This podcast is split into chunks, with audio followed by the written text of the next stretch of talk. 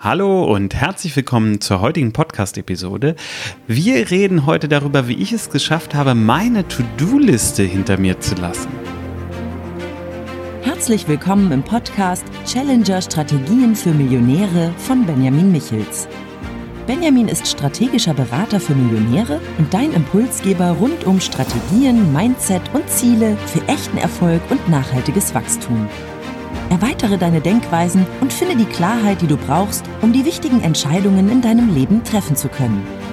Benjamin zeigt dir, wie du deine eigene Strategie immer wieder neu ausrichtest und mit Kraft, Energie und Klarheit in die Umsetzung kommst.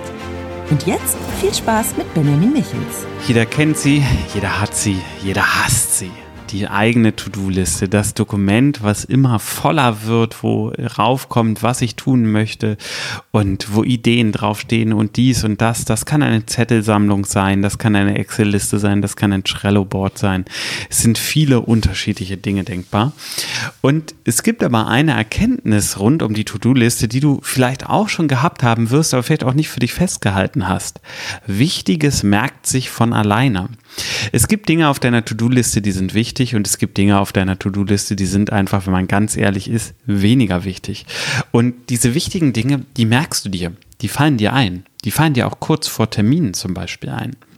Also ich kenne ganz wenige erfolgreiche Unternehmer und Unternehmerinnen, denen das nicht so geht, sondern den meisten geht es so, dass ihnen die richtigen Sachen zum richtigen Zeitpunkt wieder einfallen. Und was wäre, wenn du diesen Skill trainieren würdest? Was wäre, wenn du dich nicht mehr nur auf deine To-Do-Liste verlassen würdest, sondern wenn du dein Gehirn dahin trainieren würdest, dir diese Dinge besser zu merken? Und du siehst schon, hier ist ein ganz großer Veränderungsschlüssel möglich. Und dieser Veränderungsschlüssel ist, dass du die Abhängigkeit von der To-Do-Liste verlierst. Eine To-Do-Liste kann natürlich auch dafür da sein, Dinge zu strukturieren, also in verschiedene Projekte zu unterteilen oder verschiedene Bereiche zu unterteilen oder ähnliches. Dabei ist halt wichtig, dass du nicht immer an einer Systematik für so eine Liste hängen bleiben musst, sondern dass du diese Systematik auch ändern kannst. Du kannst aber auch die To-Do-Liste komplett verlassen, so wie du sie bisher kennst und halt von dem profitieren, was ich dir jetzt hier näher bringe. Also ein Element, mit dem ich viel arbeite, ist, dass ich mir Dinge merke und zwar merke, ohne dass sie Gehirnkapazitäten ausmachen. Also ich bin ganz ehrlich, ich arbeite natürlich auch mit schriftlichen Notizen, aber es muss nicht zwangsweise eine herkömmliche To-Do-Liste sein, weil eine To-Do-Liste könnte ja auch, oder das Dokument, was du benutzt, könnte ja auch eine Merkliste sein. Und die wäre nach einer anderen Logik aufgebaut. Die wäre nämlich danach aufgebaut, dass du Erinnerungen hast. Vielleicht musst du noch irgendwohin Geld überweisen, musst dies machen, musst das machen. Und ähm, in dem Moment, wo du das brauchst, musst du eine Information dazu abrufen. Ich habe zum Beispiel für eins unserer Projekte gerade einen, äh, machen wir ein Präventionspaket und die Information für das Präventionspaket habe ich schon vor vier Wochen erhalten. Das musste aber erst jetzt live gehen und ich wollte es halt auch erst kurz vor dem Livegang ausarbeiten. Und ähm, so hatte ich also einen Part auf meiner Liste, der nur die Inhalte für dieses Präventionspaket beinhaltet hat. Also im Grunde genommen so ein, so ein kleiner Merkblatt zur Erinnerung. Ich musste noch bestimmte Überweisungen in bestimmter Höhe mit bestimmten Betreff machen und auch die stehen bei mir auf der Erinnerungsliste. Klar, es sind irgendwie auch To-Dos, aber es geht mir an der Stelle nicht darum, dass ich weiß, dass ich das machen muss, das weiß ich auch so, sondern es geht mir darum, dass ich den richtigen Wert habe, also den richtigen Euro-Wert und die richtige Rechnungsnummer. Das heißt, es fungiert an der Stelle als Merkliste. Das zweite Thema, was auf so einer Merkliste stehen kann, sind Entscheidungen, die du treffen musst. Es gibt oft Aufgaben, die du vor dir herschiebst. Das liegt zumeist daran, weil du die dafür notwendige Entscheidung nicht getroffen hast. Zu entscheiden, dass es eine hohe Priorität hat oder zu entscheiden, wie du es machen möchtest oder, oder, oder. Also kann ja ganz verschiedene Entscheidungen geben. Und da kann ich nur ganz klar sagen, geh dazu über, Entscheidungen innerhalb von 24, schlimmsten Fall 48 Stunden zu treffen.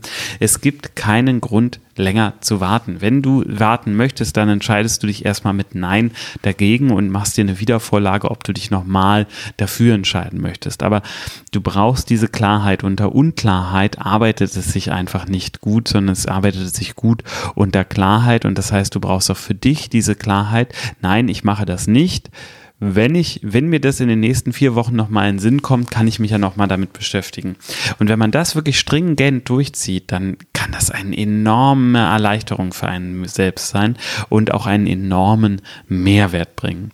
Und dazu gehört dann aber Entscheidungen wirklich schnell zu treffen. Das kannst du auch üben. Geh ins Restaurant und mach für dich die Regel, innerhalb von 30 Sekunden, nachdem du die Karte in der Hand hattest, ein Gericht ausgewählt zu haben. Und wenn du keins hast, musst du es erst auf der Karte nehmen. Das ist was, wie man Entscheidungsgeschwindigkeit üben kann. So, oder immer, wenn dich jemand etwas fragt, ähm, wo du entscheiden musst, dir die Regel zu machen, ich muss innerhalb von 30 Sekunden entscheiden. So, und damit kannst du Entscheidungsgeschwindigkeit für dich auch äh, trainieren. Das ist jetzt natürlich sehr niederschwellig, aber das ist so der erste Ansatz, den man fahren kann. Geht man nochmal in den Kontext der äh, To-Do-Liste, dann ist es natürlich klar, da sind Entscheidungen und das sind oft irgendwie große Aufgaben, aber in Wirklichkeit sind es Entscheidungen und du musst nur lernen, die zu identifizieren. Das dritte große Thema auf so einer To-Do-Liste oder die dritte Kategorie, gerade wenn du Mitarbeiter führst, ist, dass du an Dinge für andere denken musst. Das heißt, du hast im Grunde auf deiner To-Do-Liste Sachen, die gar nicht du selber machst, sondern die deine Mitarbeiter machen sollen.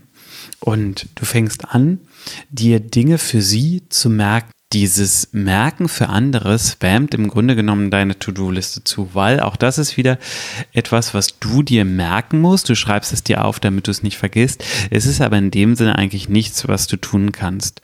Und eine Sache, die du in dem Zusammenhang machen kannst, ist, dass du dir für dich selber einfach einen Bereich machst, wo klar ist, das ist jetzt nicht Teil der To-Do-Liste, sondern es ist Teil des Merkens. So irgendwie eine Box oder ähnliches oder einen, einen Board. Oder du erreichst Stufe 2 und lässt die Mitarbeiter aufschreiben, was sie für dich machen an Tätigkeiten oder was sie an Ergebnissen zu welchem Datum abliefern sollen und kannst es dann mit ihnen immer wieder durchgehen, auch retrospektiv, also zurück blickend kannst du das machen.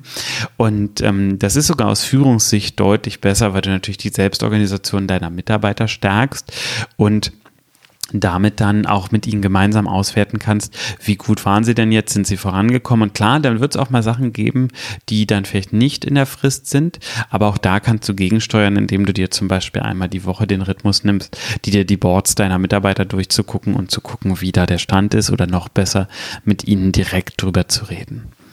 So, wir haben also auf dieser Merkliste Erinnerungen, Sachen, an die wir denken wollen, Entscheidungen, die wir treffen müssen, Themen, die wir delegieren Gieren, die wir von anderen ausführen lassen. Und jetzt final bleiben dann noch die Tätigkeiten. Also das, was du am Ende selbst ausführen musst. Und da wirst du feststellen, das ist doch relativ wenig. Das ist im Verhältnis gar nicht so viel und rückt damit auch schon viel mehr in den merkbaren Bereich, also in den Bereich von Tätigkeiten, die du dir für dich selber merken kannst. Und auch wenn du dich damit vielleicht nicht sonderlich komfortabel fühlst, ist das was, was ich dir auf jeden Fall empfehle zu trainieren, selbst in Verwendung mit einer To-Do-Liste. Also eine To-Do-Liste könnte für dich ja auch nur der Akt des Aufschreibens sein, der dir hilft, dir die Sachen besser zu merken. Heißt nicht ohne Grund, wer schreibt, der bleibt. Wir merken uns Dinge, die wir aufschreiben, einfach viel, viel besser. Und hier geht Handschrift vor Computerschrift, vor Tastatur, ganz klar. Und ähm, ja, da kann ein ganz großer, ganz großer Mehrwert drin stecken. Es gibt natürlich auch andere Logiken noch für To-Do-Listen. Ne? Man kann ein Eierhausen, äh, Eierhausen sage ich schon, Eisenhower-Prinzip aus wichtig und dringend zum Beispiel anwenden.